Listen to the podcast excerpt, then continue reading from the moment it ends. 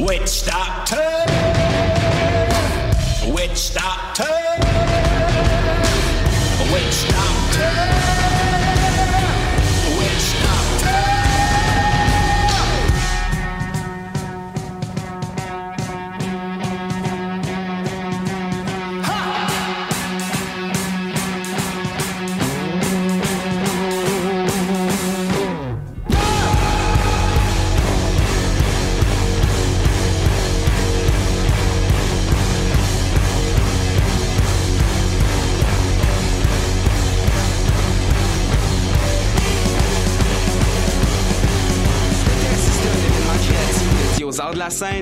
Aimeriez encourager des artistes de la relève de l'UCAM? UCAM en spectacle revient pour une 11e édition cette année et nous voyons les choses en grand. C'est le 18 mars prochain qu'aura lieu la grande finale d'UCAM en spectacle à la 5e salle de la Place des Arts. Une performance humoristique offerte par nul autre que Mehdi Boussaïdan s'ajoute à la programmation pour rendre la soirée des plus mémorables. Réservez vos billets en ligne au www.placedesarts.com et suivez-nous sur Facebook pour ne rien manquer. C'est un rendez-vous. Beats to Eat, c'est un brunch musical et ça se passe à Montréal. On écoute la musique, on mange une fois par mois le dimanche. Des DJ du soul et du fun, du hip hop et du funk. Si tu connais pas l'adresse 250 Sainte-Catherine-Est, tous tes amis seront invités, il y aura plein d'activités. Parle-en, fais de la publicité, l'émission sera rediffusée sur les ondes de choc de 11h à midi chaque dimanche. Beats to Eat, Fresh Paint pour des journées captivantes. Yeah! Pour prendre un verre entre amis, rien de mieux que le bar Grenade au coin de la rue Ontario-Est et Champlain. Le bar Grenade, une brasserie orientale tendance et branchée dans Ville-Marie. Avec nourriture d'inspiration asiatique, c'est l'endroit idéal pour vos 5 à 7 qui se terminent aux petites heures du matin. De plus, venez assister une fois par mois aux soirées luttes de choc.ca. Sans oublier de venir nous voir aux soirées Full Moon Party thaïlandaise lors des soirs de pleine lune. À quelques pas de la station Papineau, pour une ambiance explosive, le bar Grenade au 1603 rue Ontario-Est à Montréal. Vous écoutez Choc pour sortir des ondes.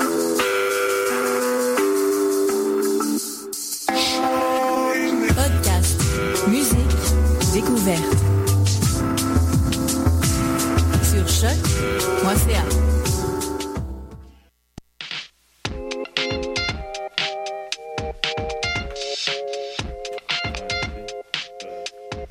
L'animal politique, édition du 8 mars 2016.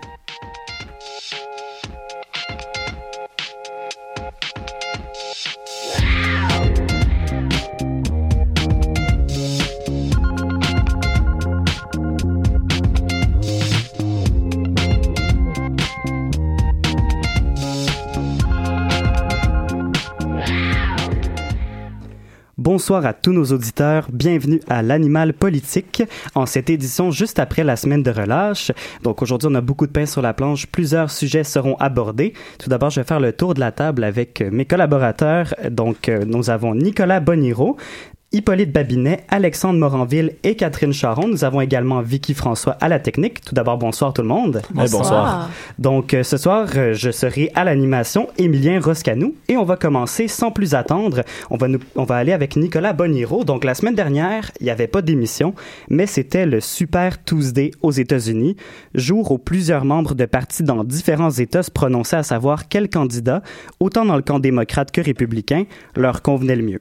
En vue des élections présidentielles, présidentielle d'automne prochain, bien sûr. Pour nous en parler et démêler un peu tout ça, Nicolas Boniro est ici. Alors, Nicolas, peux-tu euh, commencer par nous dire euh, quels ont été les résultats de mardi passé? Euh, oui, euh, tout d'abord, il faut euh, commencer par dire que c'était vraiment une victoire sans équivoque pour Donald Trump et Hillary Clinton en ce Super Tuesday. Donc, pour les élections qui avaient lieu le 1er mars.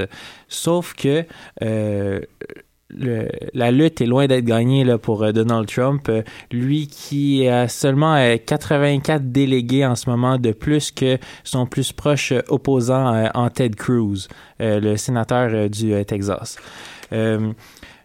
Donc, le 1er mars dernier, Donald Trump a réussi à remporter l'Alabama, l'Arkansas, un résultat surprenant, euh, la Géorgie avec euh, euh, où il a ramassé euh, 40 délégués euh, et euh, sans surprise, euh, Ted Cruz a, pour les républicains a gagné euh, le Texas.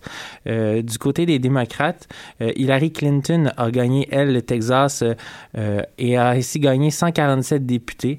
Cependant, ce qui est important de mentionner pour comprendre vraiment comment ça fonctionne, c'est qu'il y a certains États qui vont donner des délégués à tous les participants de la primaire, tandis que d'autres États qui, en anglais, on dit take it all, c'est euh, c'est le gagnant seulement qui va remporter tous les délégués d'un coup. Donc, il y a certains États comme, le Vermont, par exemple, euh, où euh, avaient lieu les, élections la semaine dernière. Le Vermont lui donne tous ses délégués au candidat gagnant. Et c'est ce qui a avantagé, c'est ce qui a Bernie Sanders, lui qui a remporté les 16 délégués là, dans cet État-là. Donc, euh, ça, est-ce que ça veut dire que la course est déjà gagnée dans le camp des républicains pour Donald Trump, assurément, ou il y a des chances que, des chances que ça soit pas lui? Euh, comme j'ai dit, c'est serré entre lui et Cruz. Euh, il y a aussi Marco Rubio à 151 délégués en ce moment. Lui a seulement remporté deux États, cependant le Minnesota et Porto Rico qui étaient cette semaine en fait leurs, élections. Sinon, il y a John Kasich qui est le, quatrième candidat, mais lui, euh, on pourrait déjà le compter là, pour euh, éliminer. Donc vraiment, euh, la, course est entre Donald Trump et Ted Cruz. Un fait intéressant, cependant, c'est que les prochaines primaires, donc celles qui ont lieu ce soir et la semaine prochaine, dans plusieurs États, dont le Michigan, la Floride, l'Illinois, euh, on donne toutes, euh, ils ont toutes donné euh, Donald Trump comme gagnant euh, selon les plus récents sondages. Donc ça, ça reste à voir, là, mais donc Oui. Donald Trump pourrait avoir l'avantage s'il parvient à gagner ces États-là. Et puis, euh, du côté démocrate, maintenant, c'est quoi l'atmosphère chez les partisans de ce parti-là? Parce que euh, ils vivent une lutte à finir là, entre Hillary Clinton et Bernie Sanders. Euh, oui, eh bien, euh, l'atmosphère, euh, même si ils ont des bons débats euh, entre leurs deux candidats, l'atmosphère est quand même euh, à attaquer les républicains. Par exemple, dans un débat qui a eu lieu la semaine dernière, Hi- Hillary Clinton a mentionné, et là je vais la citer, vous savez, nous, nous débattons parfois intensément sur certains sujets, mais si vous comparez avec les débats républicains, il y a toute une différence. Et Bernie Sanders est même allé jusqu'à dire je veux investir dans les traitements pour la santé mentale. Et quand vous écoutez les républicains, vous savez pourquoi il faut investir en santé mentale. Donc, même si euh, on a des échauffourées et des débats entre les deux candidats, ils se permettent quand même d'attaquer les républicains. Sauf- ch- chose qu'on voit, euh, disons, plus rarement euh, du côté républicain qui, eux, sont au, au cœur d'une lutte et qui ne s'attaquent sans relâche. Donc, ça, ça, c'est intéressant à, à, mon- à voir. Euh, et puis, euh, très, très rapidement, est-ce que tu peux nous expliquer c'est quoi la différence entre les super délégués et les délégués normaux? Euh, oui, en fait, il y a seulement le, Parti démocrate qui a des super délégués, en fait. Et des super délégués, en fait, c'est que ces personnes-là ne seront pas obligées de voter nécessairement pour le candidat qui a gagné les primaires dans, ce- dans cet État-là ou non. Ils vont avoir le choix lorsque va venir le temps. Euh, euh, en juin ou en juillet prochain, de vraiment choisir le candidat. Dans le fond, euh, on, on vote pour euh, avoir des candidats en ce moment, euh, pour avoir des, des délégués, pardon. Euh, mais euh, la plupart des délégués sont, sont euh, doivent voter pour euh, ce, qui ce que la population a décidé dans leur État, sauf les super délégués. Et euh, il y a une très grande majorité de super délégués qui euh, euh, devraient voter pour Hillary Clinton. là. donc, euh, c'est pour cette raison qu'elle a peut-être un, un brin, une avance sur euh, Bernie Sanders en ce moment. D'accord, ben c'est un sujet à suivre. Merci beaucoup, Nicolas.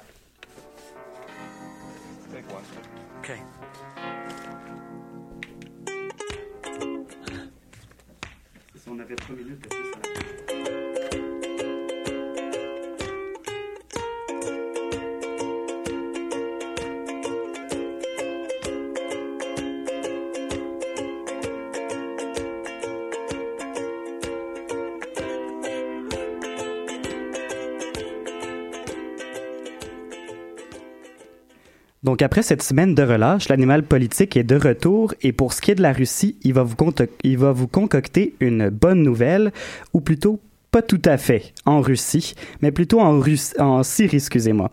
Depuis le 27 février, un cessez-le-feu est entré en vigueur. Hippolyte, peux-tu nous parler de cette première historique? Eh bien, c'est avec plaisir que je vous parler de ce cessez-le-feu qui survient sept mois depuis que la Russie a commencé ses bombardements. Je voudrais rappeler sept mois de souffrance pour les populations syriennes, sept mois de destruction, sept mois de morts et de blessés, mais ici je ne parle que de l'intervention russe puisque cette trêve est la première en cinq ans de guerre. Ce cessez-le-feu avait vu le jour à la conférence de Munich, mais la, montée des tensions entre Moscou et Washington avait balayé ces quelques espoirs, littéralement torpillés par la suite par la Turquie.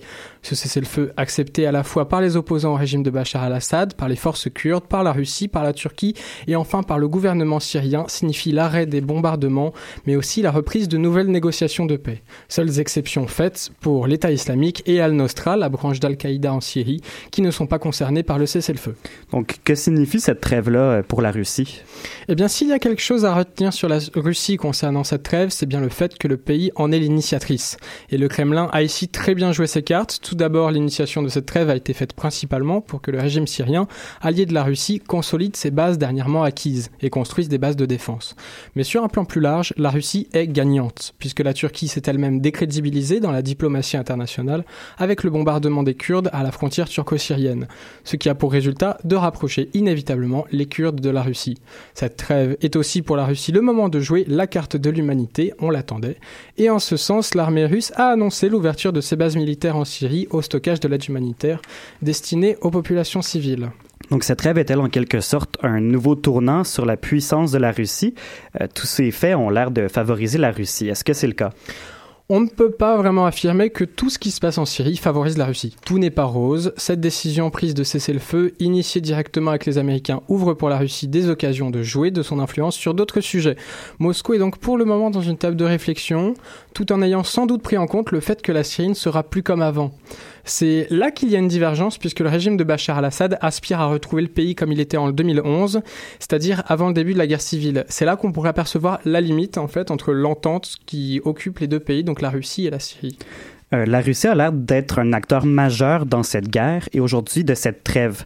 Dans une émission précédente, tu nous as parlé des causes qui poussent la Russie à intervenir, mais comment est-ce qu'on explique toute cette influence? Eh bien, la Russie s'est rendue incontournable sur de nombreux points, nombreux points, avec une politique certes très crue, radicale, mais aussi autoritaire. Son pouvoir n'est donc pas qu'une ambition, mais se dessine au fur et à mesure que la puissance du pays prend de l'ampleur. Ce qu'il faut comprendre, c'est que Vladimir Poutine a certes l'ambition assez large de faire de la Russie une force importante, mais il ne contrôle pas tout. Le fait que la Russie est aujourd'hui à son avantage de façon générale relève de sa capacité de réaction et la capacité de réaction de son Premier ministre, fait par, pour, par exemple, on a le cas de l'annexion de la Crimée en 2014 par intervention armée. En fait, qu'est-ce qui s'est passé? L'Union européenne s'est rapprochée de l'Ukraine. Ce rapprochement est un danger pour la Russie. Quelle est alors la réaction? Intervention armée.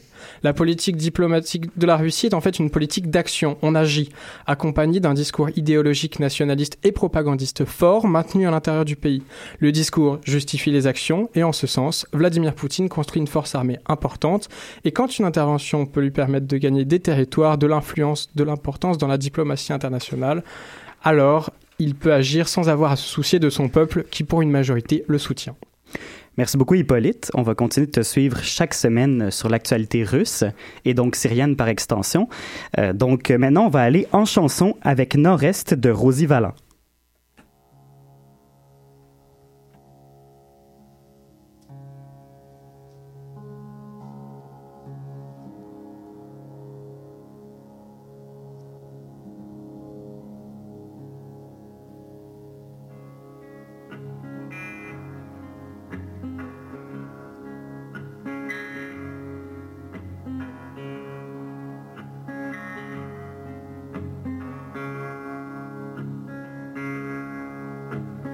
Je ne connais plus ma tête sur rien d'autre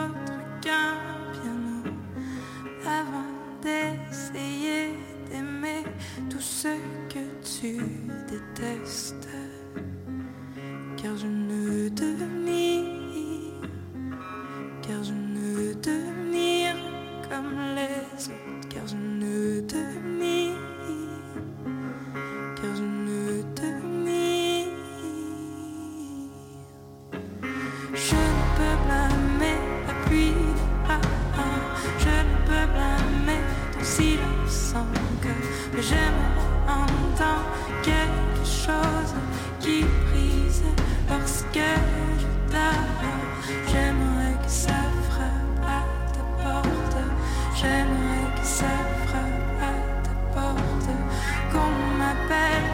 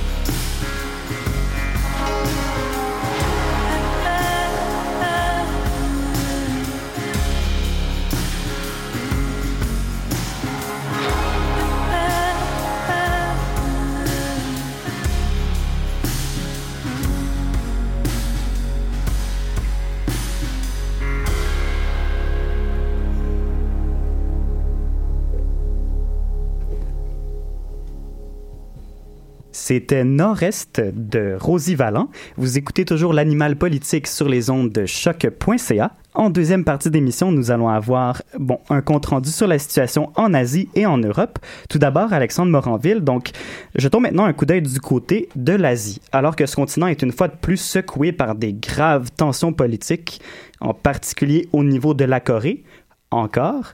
Alexandre, quelles sont les actualités sur ce pays qui ne cesse de provoquer des troubles au sein de la communauté internationale? Ben écoute, Émilien, euh, je songe de plus en plus à baptiser ma chronique euh, asiatique, euh, chronique nord-coréenne.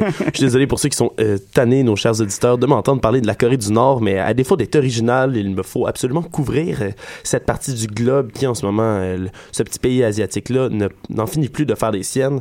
Alors, euh, cette semaine, on a assisté, surtout dans la journée de dimanche et de lundi, à des manœuvres militaires qui sont effectuées depuis près de 40 ans entre les États-Unis et la Corée du Sud.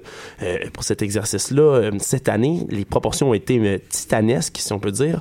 On a eu près de 300 000 Sud-Coréens et 17 000 euh, Américains dans des bases qui sont situées dans le pourtour de la péninsule asiatique, justement, qui se sont justement exercés à toutes sortes d'exercices de tir, de simulation, etc., en riposte d'une attaque, on, le devine bien, de la Corée du Nord. Euh, ce qui justifie que c'est la plus grosse, euh, les plus grosses manipulations qui ont jamais été effectuées depuis 40 ans.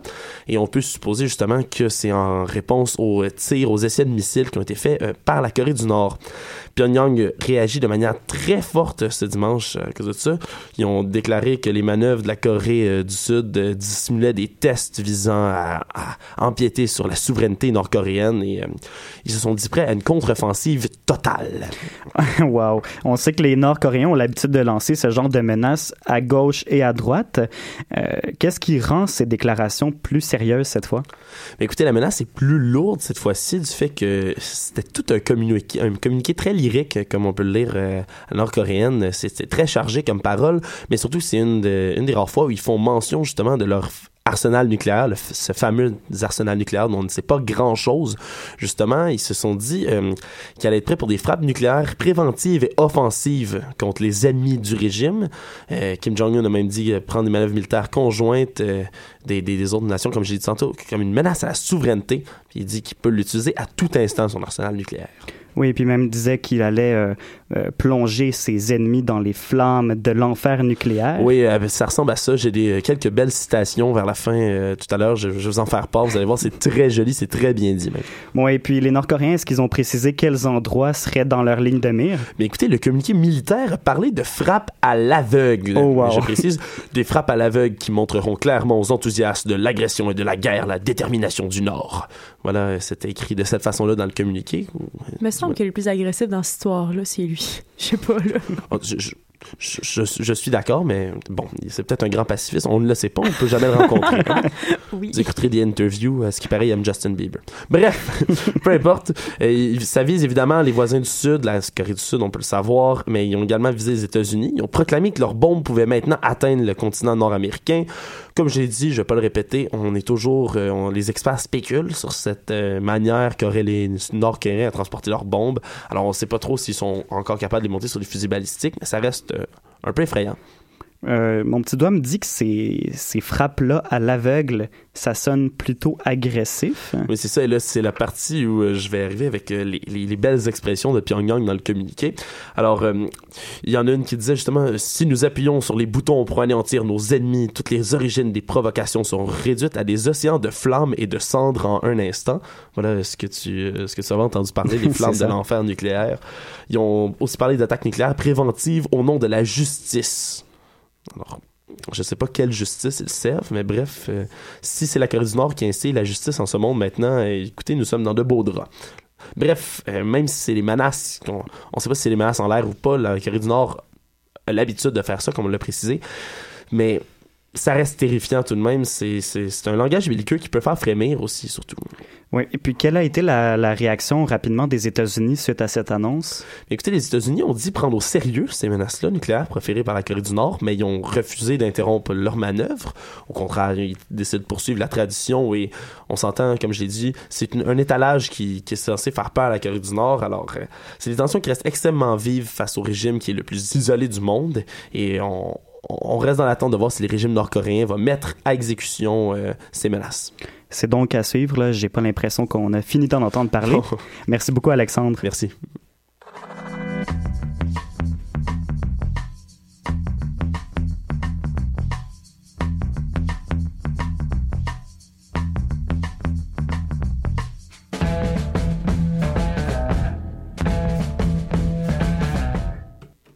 De retour à l'animal politique, en dernière chronique à l'émission, nous avons Catherine Charon qui va nous parler de la situation en Europe.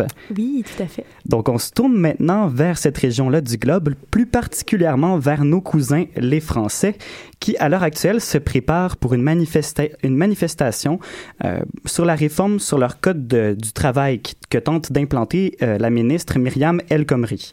C'est demain, donc, le 9 mars, qu'elle présentera son projet final, une idée qui déplaît à 70 de la population française, selon un sondage paru dans le journal Le Parisien aujourd'hui.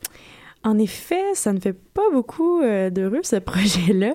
Euh, bon, en France, c'est pas un secret pour personne. C'est très difficile de trouver un emploi. On compte actuellement euh, près de 5,5 millions de personnes au chômage euh, sur une population de 66 millions de personnes. Ça fait quand même beaucoup de monde. Oui. Donc, ce nouveau projet-là vise à favoriser bon la création d'emplois, d'augmenter finalement le dialogue entre les employeurs et les employés et de protéger ceux-ci lorsqu'ils sont congédiés. Donc, euh, je cite Madame El Khomri ici, euh, on veut donner plus de liberté et de protection pour les employés et les actifs. Donc, c'est vrai, ils ont des belles des belles euh, motivations. Mais ce n'est pas sur l'idée d'une réforme en tant que telle que les gens se, se, se révoltent, si on veut. C'est plutôt sur ce que cette réforme-là contient. Et en détail, ça ressemble à quoi ce projet-là?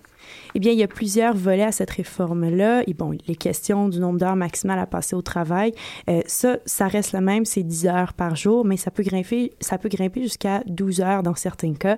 Par semaine, ça tournerait autour de 48 heures semaine, mais lors de périodes de gros achalandage, ça peut grimper jusqu'à 60 heures semaine. Si un employé fait plus que 35 heures semaine, et ça, moi, je trouve ça plutôt intéressant, les heures en plus sont considérées comme supplémentaires, donc le salaire doit être majoré. On parle ici de 25% en plus pour les huit premières heures, puis on tombe à 50% de plus à partir de 8 heures et plus, donc tant qu'à moi, c'est plutôt intéressant. Euh, Oui. Bien entendu, il y a des pauses qui seraient ajoutées en fonction du nombre d'heures euh, qu'il travaillerait en plus. Donc, c'est quand même des hausses importantes qui sont prévues là, pour les heures au-delà de 35 heures.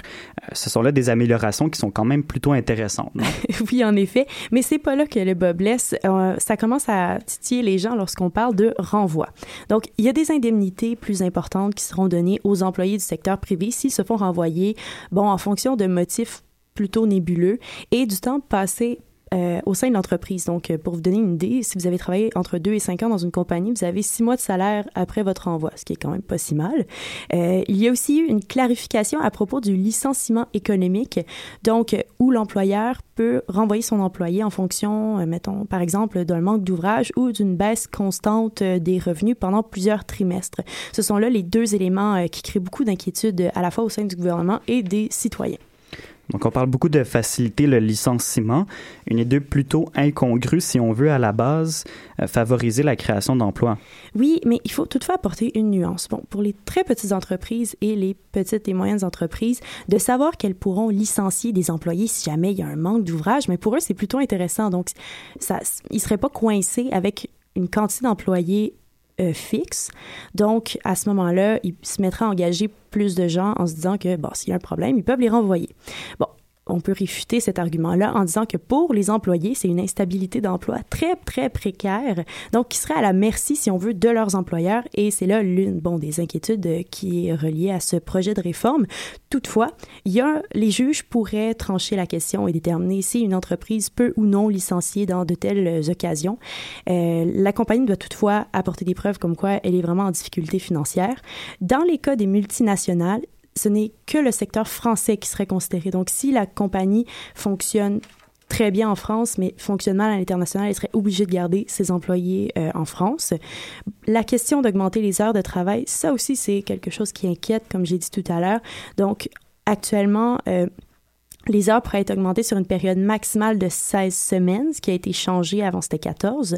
Mais ça, ça peut faire sourciller plusieurs parce que finalement, si on donne beaucoup d'heures de travail à un employé, on ne sera pas poussé à en engager d'autres. Donc, euh, bon, ça, ça, fait partie des inquiétudes que les gens ont euh, plus précisément. Et puis depuis deux semaines, il y a une pétition qui circule sur la plateforme euh, change.org pour que la population démontre son désaccord à la réforme. En effet, euh, depuis vendredi, on a même atteint le million de signataires, donc c'est un record en France. La plateforme a toutefois assuré que euh, c'était pas du tout euh, dû à des fraudes, parce que si jamais c'est un vote frauduleux, ils sont retirés entre 24 et 48 heures. C'est vraiment un mouvement social.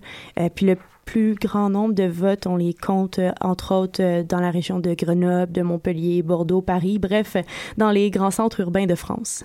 Et à quoi devons-nous nous attendre demain en vue de ces manifestations-là? Eh bien, les syndicats étudiants et les salariés, les gens qui travaillent sur les chemins de fer aussi, vont faire une manifestation, une marche finalement, qui se terminera devant les bureaux de la ministre euh, du Travail. Il va y avoir un rassemblement qui va être fait sur la place de la République à 14 heures, donc ça reste à surveiller. Oui, donc on va voir ce qui va se passer dans les prochaines heures. Donc à suivre. Merci beaucoup, Catherine. Ça me fait plaisir. Donc, c'était tout pour l'animal politique de ce soir. Je vous remercie euh, beaucoup euh, d'avoir été avec nous. Euh, Donc, nous avions Nicolas Boniro, Hippolyte Babinet, Alexandre Moranville et Catherine Charon comme chroniqueurs, ainsi que Vicky François à la technique. Donc, merci beaucoup d'avoir passé la soirée avec nous et j'espère que vous serez des nôtres la semaine prochaine, même heure, même jour. Je vous remercie.